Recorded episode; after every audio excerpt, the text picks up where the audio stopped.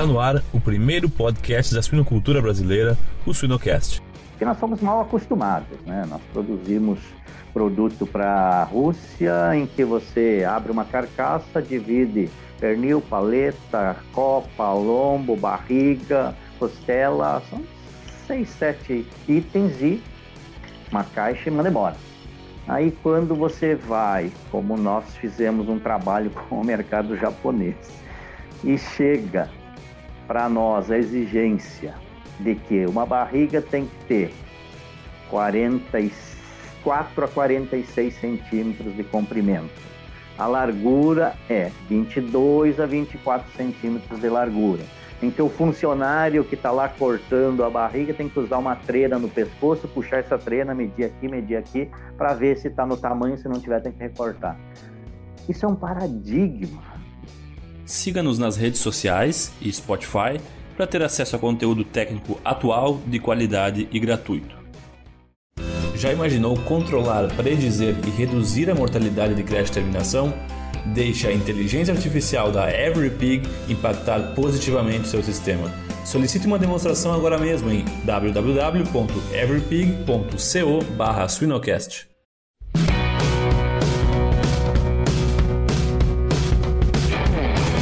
Olá pessoal, eu me chamo Jamil Facim e o Swinocast só é possível através do apoio de empresas inovadoras e que apoiam a educação continuada na suinocultura. MSD Saúde Animal, Everypig, Fibro, Seva e MS Shippers Paixão pelo Agro.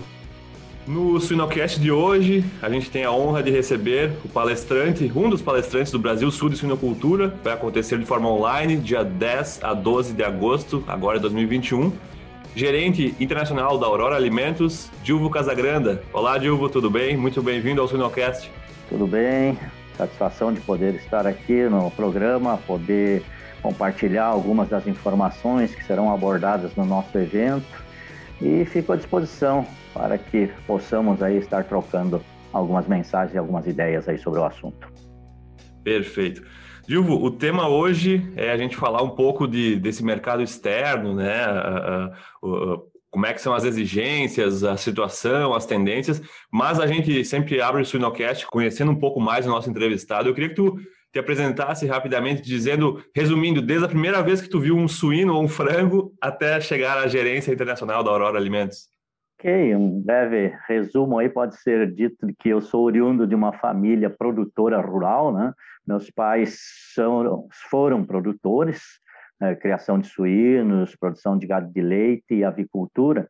Então eu nasci nesse meio e sou aquela pessoa que é, é, tratou suíno, aquela pessoa que ajudou a ordenhar as vacas e limpar instalações, que na época era comum isso, né? Hoje as tecnologias já evoluíram. Então eu vivenciei toda a minha vida, infância, juventude no campo, em propriedade rural, e depois tive a oportunidade então de cursar a Faculdade de Medicina Veterinária. Eu sou formado pelo Centro Agroveterinário de Lages, Santa Catarina, em 1984 e a partir daí comecei minha carreira profissional na Cooper Alfa de Chapecó, Santa Catarina, prestando assistência técnica aos produtores, visitando propriedades, fazendo atendimento, desenvolvendo uh, uh, as produções de suínos, de aves, de ovinocultura de leite. Uh, com os anos passando de, de, profissional de campo, eu fui assumindo funções mais gerenciais, mais administrativas, né? acabei como diretor do departamento técnico e depois fui eleito pela, para o conselho de administração da Cooperalfa. Eu fiquei na Cooperalfa por 22 anos, atuando depois nessa etapa daí dos últimos oito anos na parte mais administrativa. Fui vice-presidente, segundo vice-presidente da Cooperalfa, até o momento em que eu fui convidado pela Aurora, da qual a Cooperalfa faz parte, né, no Grupo Aurora, para uh, cuidar dessa área internacional. Então, desde 2009, eu respondo pela gerência internacional da Aurora Alimentos. Até hoje, então, visitando os mercados, trabalhando, desenvolvendo o trabalho de exportações de carne suína, carne de aves e lácteos na Aurora. Genial, genial. Eu, eu tenho, uma, tenho uma boa lembrança da, da Cooper Alpha. Eu fiz um estágio numa granja da Cooper Alpha lá em Palma Sola. 5 mil matrizes. Exatamente, uma granja fantástica, muito, muito legal a experiência que eu tive lá, foi uma, uma, um, muitos ensinamentos que eu tive lá no início da minha carreira também. É, foi um grande desafio a implementação dessa granja, porque na época granjas maiores não era tão comum na região, né? Eu estava lá na época quando implementamos a granja de Palmasola, foi a primeira unidade na região com 5 mil matrizes. Um belo desafio que felizmente trouxe bons frutos. Legal, legal. Uh, Dilvo Casagranda. Bom, uh, exportação, né? A gente uh, é principalmente com a, com a, com a China, com, com tudo que vem acontecendo no mundo, uh, cenário atual e tendências na exportação. Esse é o tema da tua palestra no Brasil Sul, e obviamente a gente quer só dar uma palhinha para o pessoal que vai acompanhar o evento. Uh, se pudesse falar um pouquinho sobre o passado e o presente das exportações de carne suína, Dilvo, o que, que tu nos diria assim? Bom, vamos lá. Eu são dois aspectos. Primeiro, nós temos que olhar a, a participação brasileira no trade mundial da carne suína né? e o trabalho que foi feito dentro da Aurora, assim, com o objetivo de incrementar a participação da Aurora nas exportações brasileiras de carne suína. Então, são dois, dois tópicos que podemos dividir. Quando a gente fala nas exportações brasileiras, a gente tem que re relembrar a, o advento Rússia. Né?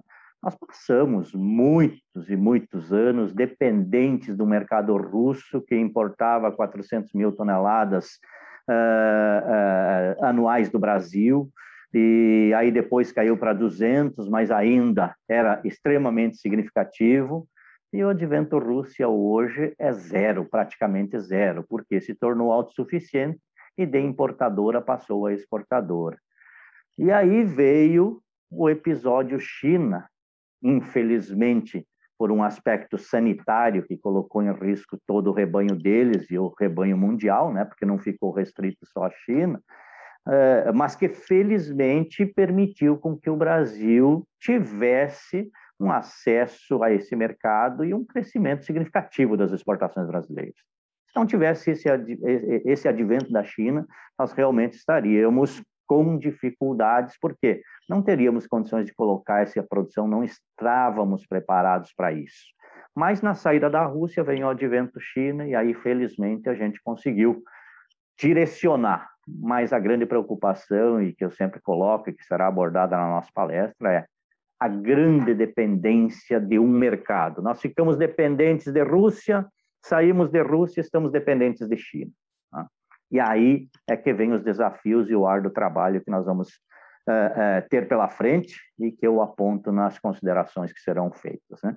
Em relação à Aurora, agora indo para o segundo tópico, realmente houve uma decisão lá em 2009, 2010, em que a gente direcionou uh, esforços da empresa para participar das exportações brasileiras, indo buscar todos os mercados possíveis, e aí foi uma decisão estratégica nossa de buscar habilitações, é, estudar cada mercado para a gente poder ter acesso e ter opções de exportação.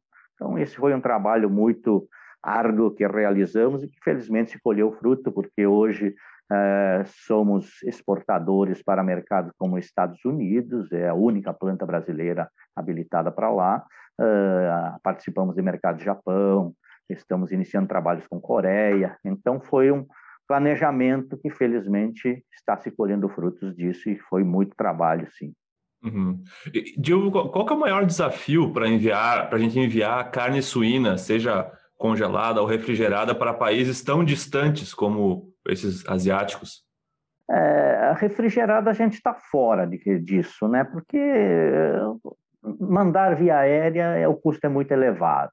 Mandar via a rota de navio, você acaba não tendo uma logística viável e plausível que realmente nos permita operar com segurança. A gente correria muitos riscos, o shelf do produto iria ser muito. Então, trabalhamos com carne congelada. Tá? Mas existe uma grande fatia, sim, a ser disputada no mercado asiático de carne congelada em diversos países. Eles são altamente importadores. A China hoje é o maior importador mundial, a Japão é o segundo maior importador, A Coreia é um grande importador, Vietnã, Filipinas, outros países menores também importam carne suína, então existe uma grande demanda lá de carne congelada. Uhum. E nós podemos participar sim, porque nós temos competitividade, nós temos competência, nós temos qualidade. Mas temos que vencer diversos gargalos que se tem hoje para atuar no mercado internacional. Na suinocultura, saúde e desempenho estão lado a lado. Assim como a MSD Saúde Animal está lado a lado do produtor com soluções que buscam melhorar a vida das pessoas, a saúde e o bem-estar dos animais. MSD Saúde Animal, a ciência para animais mais saudáveis. Gilvo, claro, a pandemia afetou aí muito a, economia global e, e, e, muitas outras coisas. A gente, vai, a gente vai falar sobre pandemia, mas diretamente nas exportações, a pandemia afetou, uh, chegou a afetar o mercado, principalmente brasileiro? Né? Aí nós podemos dizer que é, no mercado mundial as importações continuaram. Não tivemos dificuldades mercadológicas, pelo contrário, né, em função da grande demanda da China, nós continuamos exportando os volumes e até incrementando os volumes de exportação. É, tivemos dificuldades muito maiores na área logística. Esse realmente nos impactou, porque tivemos problema com portos, tivemos problemas com ah, ah, casos de, eh, de coronavírus em diversos segmentos, que limitava as operações logísticas. O produto chegava no porto e o porto não estava operando dentro. Então, esta foi a maior limitação que nós encontramos no cenário internacional. Mas, felizmente, com esforços, com incremento de custos que foram elevadíssimos, sim, conseguimos dar fluidez até o momento, uh, mesmo com a pandemia.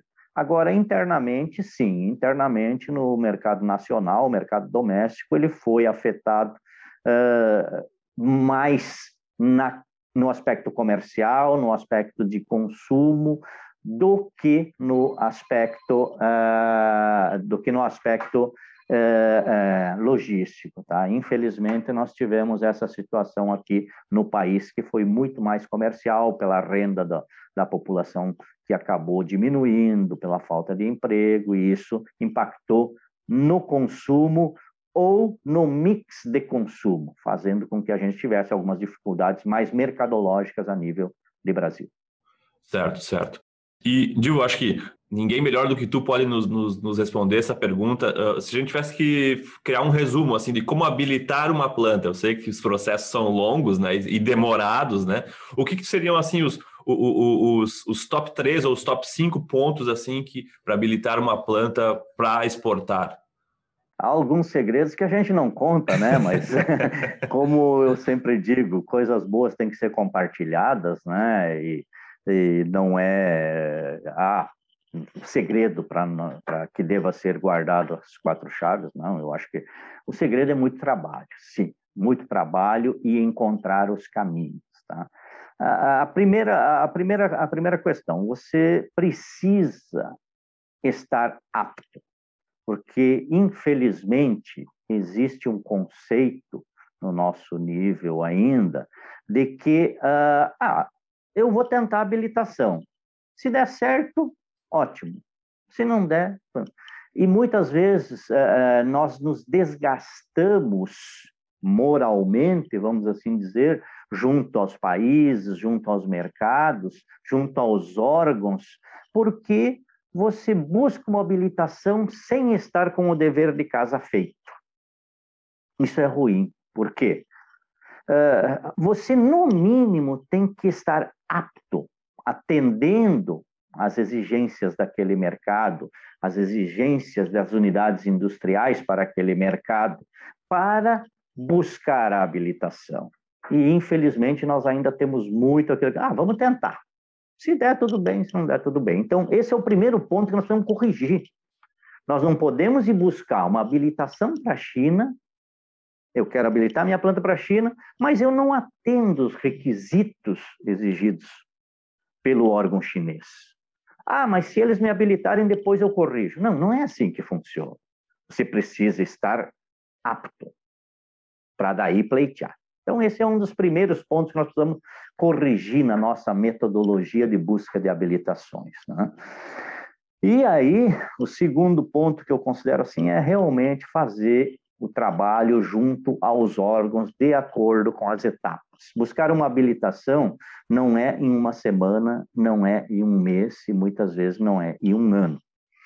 E nós somos, uh, somos muito imediatistas. Comecei o processo hoje, achando que daqui a 30 dias.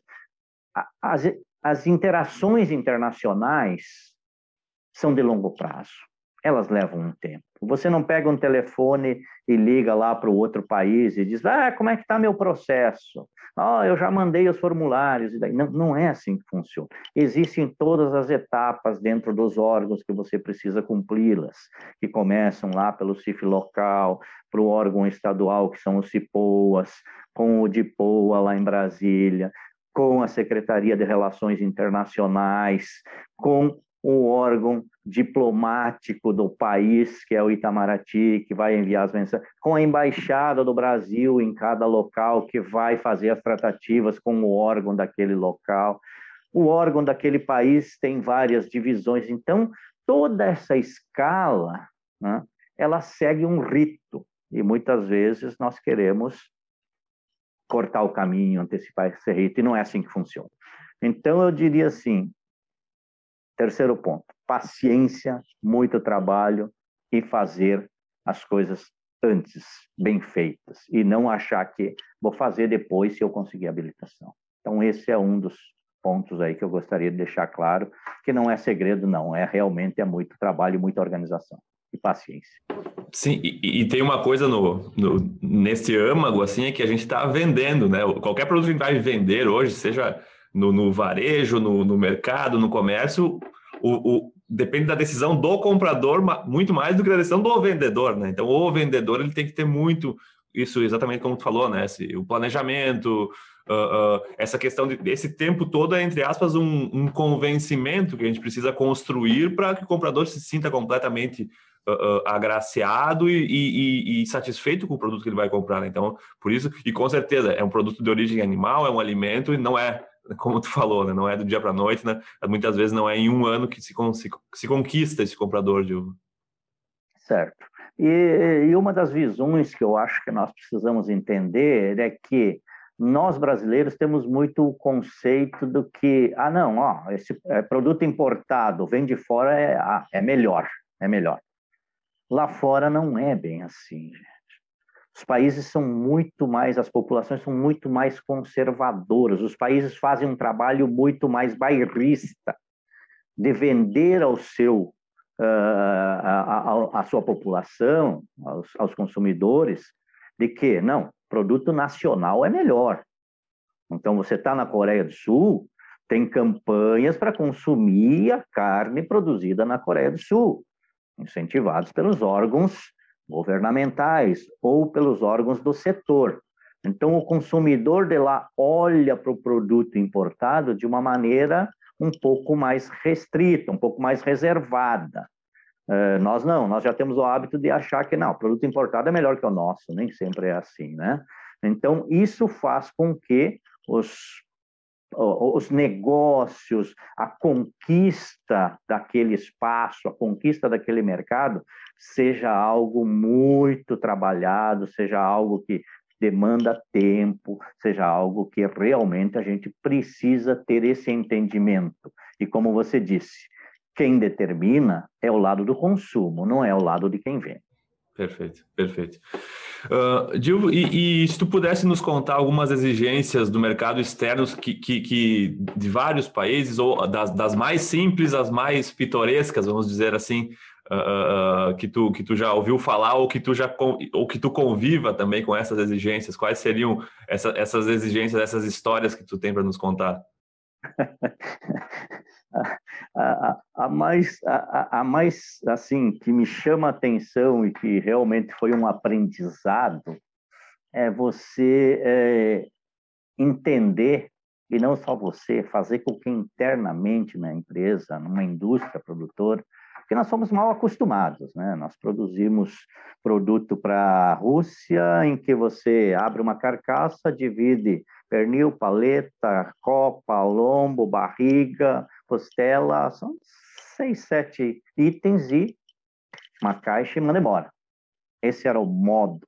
E as indústrias nossas ficaram muitos anos atuando assim. E atuando dessa maneira, você foi criando aquele hábito que dessa forma se comercializa suínos. Aí, quando você vai, como nós fizemos um trabalho com o mercado japonês, e chega para nós a exigência de que uma barriga tem que ter 44 a 46 centímetros de comprimento. A largura é 22 a 24 centímetros de largura em que o funcionário que está lá cortando a barriga tem que usar uma treina no pescoço, puxar essa treina, medir aqui, medir aqui, para ver se está no tamanho, se não tiver, tem que recortar. Isso é um paradigma, isso é um paradigma. Então, para quem está ali fazendo, ele fica pensando, mas para que isso? Que diferença vai fazer um centímetro a mais ou, não ou a menos? Para o japonês faz. E aí voltamos àquilo que você disse. Quem está comprando são eles. E aí, ou você atende ou você está fora, porque se você não atender, tem outro que atende. Né? A exportação e a venda de carne suína não está aí todo mundo, ô oh, gente, quero, quero carne, quero carne. Não, não é assim. Exportação de carne suína tem muita gente disputando, tem muitos produtores, tem muitos países exportadores disputando esses mercados. Então, ou você atende ou você está fora. Então, esse é o grande fato pitoresco que eu sempre cito, assim, que é mudança cultural até no nosso sistema produtivo, sabe? É algo assim que chama a atenção, mas que foi, foi, foi trabalho de muitas reuniões para poder justificar a equipe de indústria que precisa fazer assim ou você está fora. E, Dilvio, quem é o nosso principal concorrente hoje no mercado que, como exportador? O grande exportador mundial, Estados Unidos, né? grande, os países da, da Europa, com suas especialidades e especificidades, né? Que Estados Unidos participa de praticamente tudo, com exceção de exportação de barriga, porque são grandes consumidores de bacon, então eles não são nem sequer autossuficientes. Mas no restante são os grandes uh, uh, que brigam no mercado mundial para disputar mercado e, e, são bem competitivos. O americano é uhum. é bem competitivo. O europeu já é um pouco mais conservador, mas tem uma qualidade muito bem conceituada a nível de mundo. E depois temos os países com as suas especificidades, com menor volume, mas de uma competitividade, de uma participação em nichos de mercado muito bons, que é o caso do Canadá, que é o caso do Chile, né? que são países que realmente se especializaram em alguns segmentos e atendem muito bem e fazem um bom trabalho nisso aí. Então, é, é, altamente disputado, não resta dúvida, e a gente precisa fazer muito bem o nosso trabalho para conseguir ganhar espaço. Temos condições sim, porque o Brasil tem competitividade, o Brasil tem condições, mas tem que trabalhar muito nessa questão do conceito. Como nós vemos o mercado. E entender aquilo que você mesmo falou. Quem manda no mercado é o comprador, não é o vendedor. Já pensou estar no top 1% da suinocultura? Acesse academiasuina.com.br e invista no seu conhecimento. Perfeito, perfeito. E, e, qual o papel da. A, gente tem muito uh, veterinários ou tecnista, técnico de granja que nos escuta, de, o papel da granja na exportação, do produtor, do veterinário que atende. Ele hoje ainda é entendido como muito longe. Ah, o mercado está lá, eu estou aqui produzindo, sabe? Eu não posso fazer muita coisa para isso esse é, é, é, um conceito que ainda está implícito que nós precisamos trabalhar e inserir o segmento produtor na visão de como é o mercado lá fora. E isso eu tenho sempre trabalhado com nossa equipe interna. É uma, duas vezes por ano eu tiro meio-dia para sentar com toda a equipe de campo para trazer essas especificidades e essas uh, indicações para que eles se atentem, né? De que tem muito trabalho a ser feito, sim. Desde a definição da genética que você usa no campo, ela impacta. Nós temos mercados a nível de mundo que você vai no cardápio do restaurante daquele país e você vê lá suíno duroc, carne suína oriunda da genética duroc. Tem sua especificidade, tem seu nicho de mercado. Então, poxa, eu posso contribuir com alguma coisa a nível de campo ou está muito distante? Não está distante, não. Tem, o que falta é nós fazer essa aproximação, porque como existe a, a indústria no meio, normalmente fica a parte de mercado aqui, a indústria aqui e o campo aqui, cada um fazendo seu, sua etapa. Não, nós precisamos juntar. Nós precisamos fazer com que a informação flua, que esse setor do campo receba a posição do mercado para ele entender aonde que eu posso contribuir. E tem muita contribuição a ser feita, sim. Uhum, uhum, perfeito, perfeito. Gilvo, para finalizarmos aqui nessa conversa, uh, que talvez seja o, ponto mais, mais interessante aí, como que tu vê, o, qual que é o futuro da, disso, quais são as tendências? Uh, claro, a gente não tem bola de cristal, mas se tu pudesse imaginar aí os próximos anos uh, sobre o cenário da, da, das exportações de carne suína brasileira. Bom, nós demos um grande salto, né, que nós ficamos muitos anos aí nas 600 mil toneladas anuais e não saíamos disso. Né? E nós demos um grande salto para um milhão, um milhão e cem, até talvez um milhão e duzentos uh, toneladas anuais no ano passado e vai repetir nesse ano. Só que isso está centrado na China no episódio China. Foi uma oportunidade. Tivemos sorte. E eu sempre cito que a sorte é a somatória da competência com a oportunidade. Nós temos competência para produzir e exportar? Temos. Surgiu uma oportunidade. Felizmente tivemos sorte e conseguimos fazer com que abraçássemos esse volume, esse crescimento e atingimos esses números citados. Agora, para o futuro, nós temos muitos desafios, e o principal deles que eu cito é pulverizar esse volume exportado. Porque nós não vamos ficar com a China nesta situação quando a China recuperar. Ah, mas quando que a China vai recuperar a produção deles? Eu não tenho bola de cristal, como se disse, e não estou lá na China, mas pela busca das informações não vai demorar mais muito tempo. E quando eles recuperarem a produção, não vai mais ter essa demanda como está tendo hoje. E o que, que nós vamos fazer? Vamos ter que pulverizar isso em outros mercados. Então, o grande desafio que teremos pela frente no cenário internacional é acessar outros mercados importantes. Nós temos México pela frente, que é um grande importador, e nós não acessamos. Nós temos que buscar resolver diversas situações que existem nos mercados em que nós estamos habilitados, mas que têm problemas em relação às negociações internacionais. Cito a Coreia, por exemplo, que o nosso produto entra lá com 25% de imposto de importação. Né? Então, dificulta, nós temos que colocar isso na mesa para que seja renegociado pelo governo brasileiro esse acordo. Então, no, o nosso desafio vai ser esse e o outro grande desafio, que eu acho que é onde nós temos possibilidade de, de, de angariar mercado, agora não indo só para o lado internacional, mas sim no mercado doméstico, é, é, é, inconcebível que nós nos mantenhamos há 10 anos consumindo 15 quilos de carne suína por habitante. Ah, mas no último ano subiu um quilo, subiu. Gente, qual é o projeto, qual é o trabalho de longo prazo que nós temos para fazer com que melhore esse nível de consumo. Então, nós estamos tendo um crescimento limitado ao crescimento vegetativo da população. E eu tenho defendido de que a cadeia, o setor, todos os órgãos precisam se unir para fazer com que a gente melhore esses índices. E tem como. Então, é questão de fazer um trabalho e priorizar isso aí. Então, acho que tem um grande trabalho no mercado doméstico a ser feito e no mercado internacional é buscar essa pulverização nos mercados e não ficar concentrado num único. Perfeito, perfeito, Dilvo.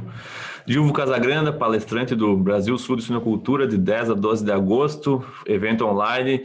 Uh, muito obrigado pela palhinha que tu nos deu da tua palestra. Tenho certeza, já estou ansioso para escutar mais informações sobre, sobre esse tema que é tão, tão importante. Eu acho que todos, todos os elos da cadeia precisam entender um pouco disso, não só o órgão responsável por, por uh, por habilitar uma planta, acho que é muito importante, seja o funcionário da granja até o, o mais alto escalão de uma empresa, entender um pouco desse assunto. Uh, Dilvo, a gente sempre finaliza os nossos episódios com algumas perguntas que não estão na nossa pauta, então não, não te assuste. Tá mas, mas não são perguntas difíceis, ou talvez alguns, alguns entrevistados falam que são as mais difíceis. Eu queria que tu me recomendasse dois livros, um relacionado à produção de suínos e um completamente fora da suinocultura? Rapaz, essa parte de, de, é, de livros, né? Uh, eu não sou um assíduo leitor de livros, então, por indicação, uh, tem um atual aí que eu gostaria de recomendar, que é uma publicação que está baseada muito no nosso colega Marcos Yanti, que escreveu com mais um outro colega, que fala sobre uh, o entendimento do mercado chinês. Tá? Eh, eu não estou com o título memorizado, ainda não finalizei, já, já li uma boa parte disso. Eu acho que é algo interessante se você procurar aí sobre o mercado chinês, Marcos Yanti, ele vai vai estar tá linkado a isso aí. Ele traz assim uma visão de alguém que realmente é, vivenciou, estudou bastante o tema e nos dá algumas diretrizes para entender melhor é, tudo que se envolve com China. Porque hoje o que se fala em qualquer segmento se fala de China. Parece que China é o, é, é, o celeiro do mundo, e parece não, é, porque realmente, pela quantidade de pessoas que tem lá, pelo, pelo, pelo comércio mundial, pelo desenvolvimento, pelo PIB e pela tendência de vir a ser a maior economia mundial, você não fala de nada que não envolva a China. Tudo, tá, tudo parece estar relacionado à China. Então é melhor para entender isso. E Dilvo, o que que tu ainda tem vontade de fazer na vida que tu não fez ainda? Bom, eu conheço, uh, visitei e conheço boa parte de 38 países a nível de mundo, tá? Eu ainda tenho muita vontade de conhecer mais, de entender um pouco mais as culturas, uh, que eu acho que uh, um dos aprendizados, as pessoas me dizem muito assim nas, nas tratativas, ah, mas como é que é negociar com o japonês? Eu não vou mudar o japonês, eu tenho que entender qual é o comportamento do japonês para me colocar naquela posição, naquela situação. Uh, e uma das coisas, se você não tem paciência, não negocie com o japonês.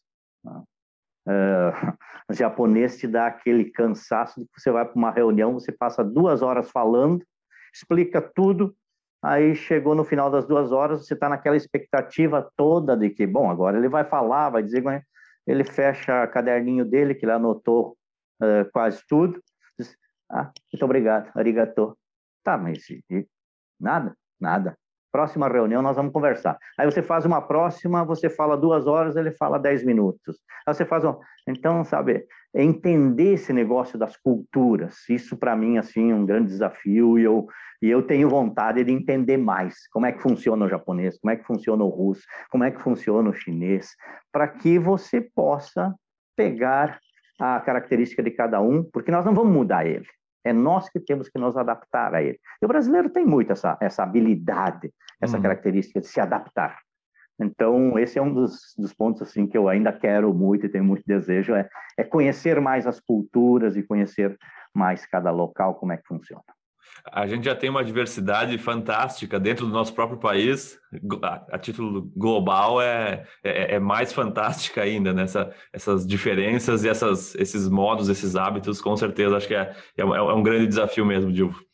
Sem dúvida. Dilvo Casagranda, muito obrigado novamente pelo teu tempo. Foi realmente um prazer eh, te escutar e convidar a todos para assistir a tua palestra no Brasil Sul. Muito obrigado novamente, Dilvo. Obrigado a você. Sucesso no vosso trabalho aí. fico à disposição e espero que possa contribuir sim aí com aquele conhecimento e digo muito mais, é um conhecimento associado à prática, porque a vivência que eu tive desde criar suínos na propriedade do meu pai, tratar os animais desde lá, acompanhando a evolução da produção, é, passando por dentro da indústria e hoje vivendo o mercado internacional, eu acho que me deu assim uma bagagem bastante interessante e vou tentar compartilhar isso no sentido assim de poder abrir horizontes das pessoas que puderem estar participando do simpósio. Até lá. Genial. Um abraço, Dilma. Tudo de bom. Obrigado. Passe bem. Até mais.